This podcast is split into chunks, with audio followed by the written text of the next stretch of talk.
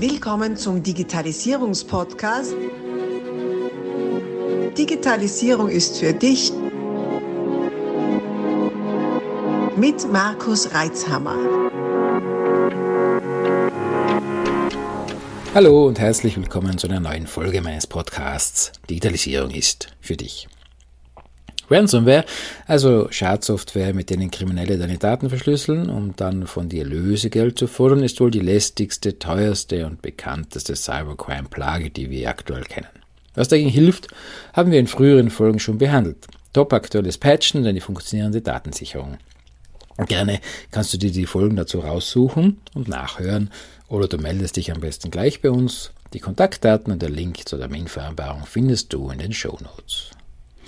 Je populärer die Ransomware-Angriffe werden, desto mehr wird auch darüber berichtet. In Zielgruppenmedien wie in Podcasts, aber auch in Massenmedien wie Tageszeitungen und Fernsehen. Dadurch werden immer mehr Entscheider für die Thematik sensibilisiert und setzen Maßnahmen wie eben sinnvolle Patchlösungen und funktionierende Backup-Strategien ein. Das ist sehr, sehr erfreulich. Und weil dennoch weit mehr Entscheider eben das nicht tun, was zu tun ist, also zu entscheiden, dass diese Maßnahmen gesetzt werden, gibt es für die Angreifer aktuell noch viele Opferfische im Teich der Nichtentscheider. Doch sie werden weniger, die Opferfische, und die kriminellen Anleger werden mehr. Die Konsequenz? Die Kriminellen suchen sich neue Teiche und neue Opferfische. Jetzt denken wir uns mal rein in den Kopf eines Cyberkriminellen, den die Opferfische ausgeben. Was also tun, wenn die Entscheider und die Unternehmer dafür sorgen, dass deren Unternehmen seit die sorgfältig gepatcht ist und die Backups solide funktionieren und so performant sind, sodass ein Ransomware-Angriff nur mehr ein lästiges Ärgernis ist, sich aber kein Grund dafür, Lösegeld an die Verbrecher zu bezahlen? Wir denken weiter. Was würde den Angegriffenen denn dazu, sagen wir mal, motivieren, die als cyberkriminellen Supergangster Bitcoins zu überweisen? Die Antwort kommt aus der Beobachtung des Verhaltens der aktuellen Opfer. Denn entweder es wird still und heimlich bezahlt, was eben keine gute Idee ist, oder es wird still und heimlich das System wiederhergestellt und weitergemacht. Offiziell heißt es dann, es gab ein technisches Gebrechen. Nur sehr wenige gehen mit diesem Vorfall offen um. Viele erstatten nicht einmal Meldung bei der Behörde, obwohl gesetzlich gefordert und mit hohen Strafen belegt. Warum werden solche Vorfälle verheimlicht? Weil es peinlich ist, weil es Aufwand in der Kommunikation bedeutet, weil befürchtet wird, dass dies Reputation kostet. Bingo, da ist er, der neue Ansatz unseres Cyber-Supergangsters. Verschlüsseln, vielleicht eine Möglichkeit.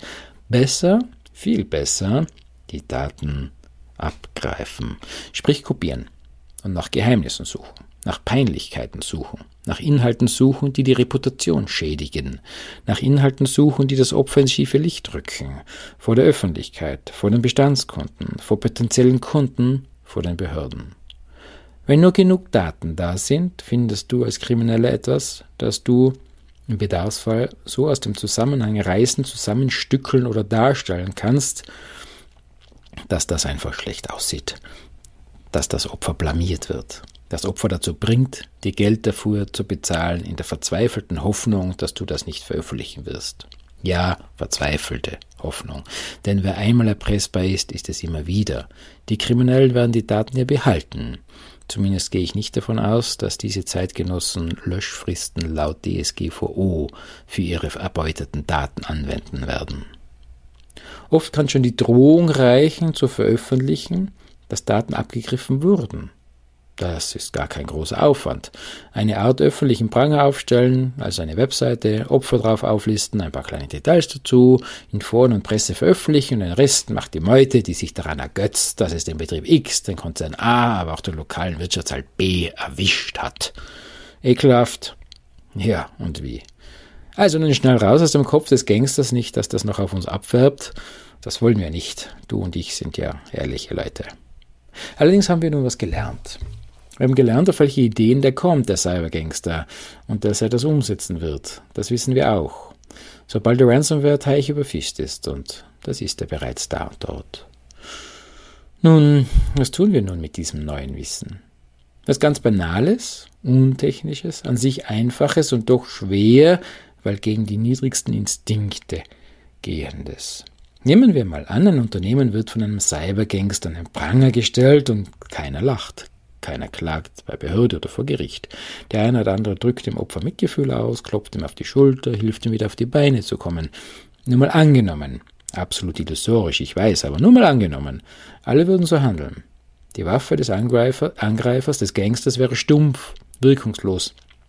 Die Cyberkriminellen hätten ihre Macht verloren. Wer sollte denn dafür Schweigegeld bezahlen? Niemand. Und wenn niemand zahlt, macht es für die Angreifer keinen Sinn. Also erinnere dich bitte daran, wenn du an einem dieser Pranger vorbeikommst, dass du der Nächste dort sein könntest. Erinnere dich an diese Podcast-Folge und sammle ein bisschen gutes Karma oder an was auch immer du glaubst und spucke ihm nicht auf das Opfer, sondern hilf ihm und gib ihm einen Schulterklopfer. Das ist wahre Größe und wahre Macht gegen das Böse. Gut, du denkst, jetzt ist genug mit Welt verbessern. Was kann ich für mich und mein Unternehmen tun? Okay, verstehe ich. Schauen wir uns an. Einfach gesagt, weniger einfach umgesetzt, gebe ich zu, ist der nächste Schritt, den du setzen kannst. Reduziere deine Daten. Kommt dir bekannt vor? Ja, in der DSGVO steht auch sowas in die Richtung. Prinzip der Datenminimierung. Im Prinzip ist es nichts anderes wie digitales Entrümpeln. Keller, Lager, Dachboden. Alles ohne Wert fliegt raus. Wie im realen Leben ist das auch im digitalen nicht jeder Manns und Fraus Sache. Das braucht Überwindung, Zeit und viel Entscheidungskraft. Was soll bleiben? Was kommt weg? Sachliche Kriterien wie Datenkategorien für diese Behalte und Löschfristen definiert sind ein Ansatz dazu. Dazu könnten wir mal einen eigenen Podcast machen mit einer Person, die sich mit Ausräumen auskennt. Wenn du jemanden kennst, der oder die das perfekt beherrscht, gib mir einen Tipp und wir laden die Person gerne ein. Also kurz gesagt, wo nichts ist, kann man nichts finden. Nach wie vor keine technische Lösung, nur organisatorisch und mental. Dann das gute alte Need-to-Know-Prinzip. Also jede Person bekommt nur Zugriff auf jene Daten, die auch wirklich zur Erfüllung der Aufgaben nötig sind. Auch dazu gibt es schon eine Podcast-Folge, daher gehe ich hier nicht weiter darauf ein. Bereite dich mental und organisatorisch vor. Was tun wir im Fall eines Falles? Wie kommunizieren wir? Wie argumentieren wir? Wer macht was? Leicht gesagt, ich weiß, weniger leicht umgesetzt. Ich nehme mich da selber nicht aus, da gibt es sicher Luft nach oben. Und wo kommt denn jetzt endlich die technische Wunderwaffe, denkst du dir? Et voilà, hier ist sie. Die Enttäuschung, es gibt nämlich keine Wunderwaffe dagegen. Gut, wenn du mir schon länger zuhörst, weißt du, dass ich sicher keinesfalls Wunderwaffen, Wundermittel, 100% Lösung oder sonst so ein Blödsinn verspreche. Ich verrate aber, dass es technische Mittel gibt, die du unbedingt brauchst. Du weißt, jede Panzertür kann geknackt werden, jedes Türschloss aufgebohrt werden, wenn die Werkzeuge, Methoden und Zeit vorhanden sind. Oder wenn eine Person mit Schlüssel die Tür aufsperrt und den Einbrecher reinlässt. Und dennoch bauen wir Sicherheitsschlösser ein, Alarmanlagen und, und. Also her mit den digitalen Alarmanlagen und Sicherheitsschlössern. Hier sind sie, besser gesagt eine Auswahl. Was genau für dich richtig und passend ist, findest du in einem Beratungsgespräch raus. Terminvereinbarung gerne in den Shownotes. Fangen wir mit den obligatorischen Themen an. Du, die musst du einfach haben, wirklich, ohne Witz. Ich mein's ernst, weil die, du mir echt am Herzen liegst. Ich will wirklich Darum mache ich das hier. Ich will wirklich, dass du eine zuverlässige Unternehmens-IT hast. Also los geht's in aller Kürze. Firewall. Obligatorisch. Wenn du noch keine gewartete Firewall hast, gewartete Firewall wohlgemerkt, renn und hol dir eine. Lass die professionell einrichten und warten. Ohne Spaß. Jetzt. UTM Firewall. Inzwischen auch obligatorisch eine schlauere Firewall, ganz platt gesagt, unbedingt auch mit Wartung. Brauchst du? Unsere Kontaktdaten findest du in den Shownotes. Ein intelligenter Virenschutz mit aktivem Management. Warum Management? Naja, um mitzubekommen, wenn der Virenschutz nicht aktuell ist, nicht läuft, nicht aktiv ist. Und auch um mitzubekommen, wenn der Virenschutz Meldungen gibt. Mute deinen Mitarbeitenden bitte nicht zu, selbst dafür Sorge zu tragen. Auch das absolut Basics. Wenn du hierfür keine sinnvolle Lösung hast, handle jetzt. Backup und Restores. Freilich auch weiterhin. Das Thema bleibt. Fragen? Höre dir die Podcast-Folgen dazu an und nimm Kontakt mit uns auf. Hol dir professionelle Unterstützung. Zögere nicht. Aktives Patch Management. Server und Clients. Ja, wirklich. Server und Clients. Du hast keine Server, dann eben nur die Clients. Damit schließt du die technischen Lücken auf diesen Geräten, die laufend auftreten. Vergiss bitte nicht, auch andere Netzwerkgeräte zu warten und zu patchen. Egal welche Software du nutzt, per Definition gibt es keine fehlerfreie Software. Ist so. Hadere nicht, sondern handle. Mit aktivem Patch-Management. Dir fällt gerade niemand ein, der das für dich machen kann? Unsere Kontaktdaten findest du richtig in den Show Notes. Das Need-to-Know-Prinzip, inklusive rollenbasiertem Berechtigungssystem, welches deine Organisation, dein Unternehmen abbildet. Bring also Ordnung in deine IT-Organisation und gib nur jene Zugriffe, die deine Mitarbeiter dann auch wirklich brauchen, frei. Soweit zu den absoluten Basics. Die muss einfach jede Organisation umsetzen, die die IT nutzt. Je nachdem, welche Daten du verarbeitest, wie du aufgestellt bist, sind die folgenden Themen Add-on oder auch eben absolutes Muss ein DNS-Filter. Damit wird geprüft, ob die Webseiten, auf die zugegriffen wird, auch vertrauenswürdig sind. Und Achtung, auch auf jene URLs, die nachgeladen werden, ohne dass ein Benutzer die Seite aktiv aufruft. Denn das ist ein sehr beliebtes Einfalltor für Angreifer. Bedingung dafür, es muss eine URL sein, also eine DNS-Anfrage nötig sein.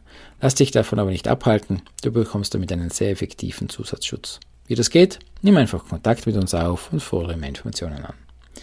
Intrusion Detection. Erkennen, dass da jemand in deinem Netzwerk herumschleicht. Die Alarmanlage quasi. Hier ist die Bandbreite an Lösungen und Komplexität sehr weit. Welche Lösung für dich am besten passt, gilt es herauszufinden. War das alles? Nein, das hier war nur ein Schnelldurchlauf. Es gibt abhängig von deiner Situation zahlreiche weitere Werkzeuge, um deine IT-Hausaufgaben zu machen. Sprich mit dem IT-Anbieter deines Vertrauens, fass dir ein Herz. Hab keine Angst vor Cyberkriminellen. Hab Respekt, erkenne die Gefahr und handle jetzt, denn Handeln ist bekanntlich das beste Mittel gegen Angst. Noch ein Hinweis. Die genannte Auflistung erhebt keinesfalls den Anspruch auf Vollständigkeit. Welche Lösungen für dich, für dein Unternehmen, dein Risikoprofil und deine Risikobereitschaft passend sind, findest du bitte mit deinem IT-Partner deines Vertrauens heraus. Von Herzen, dein Markus Reithammer. Abonnier doch gleich unseren Podcast und vergiss nicht, eine 5-Sterne-Bewertung zu hinterlassen. Bis dann, wenn es wieder heißt, Digitalisierung ist für dich mit Markus Reitzhammer.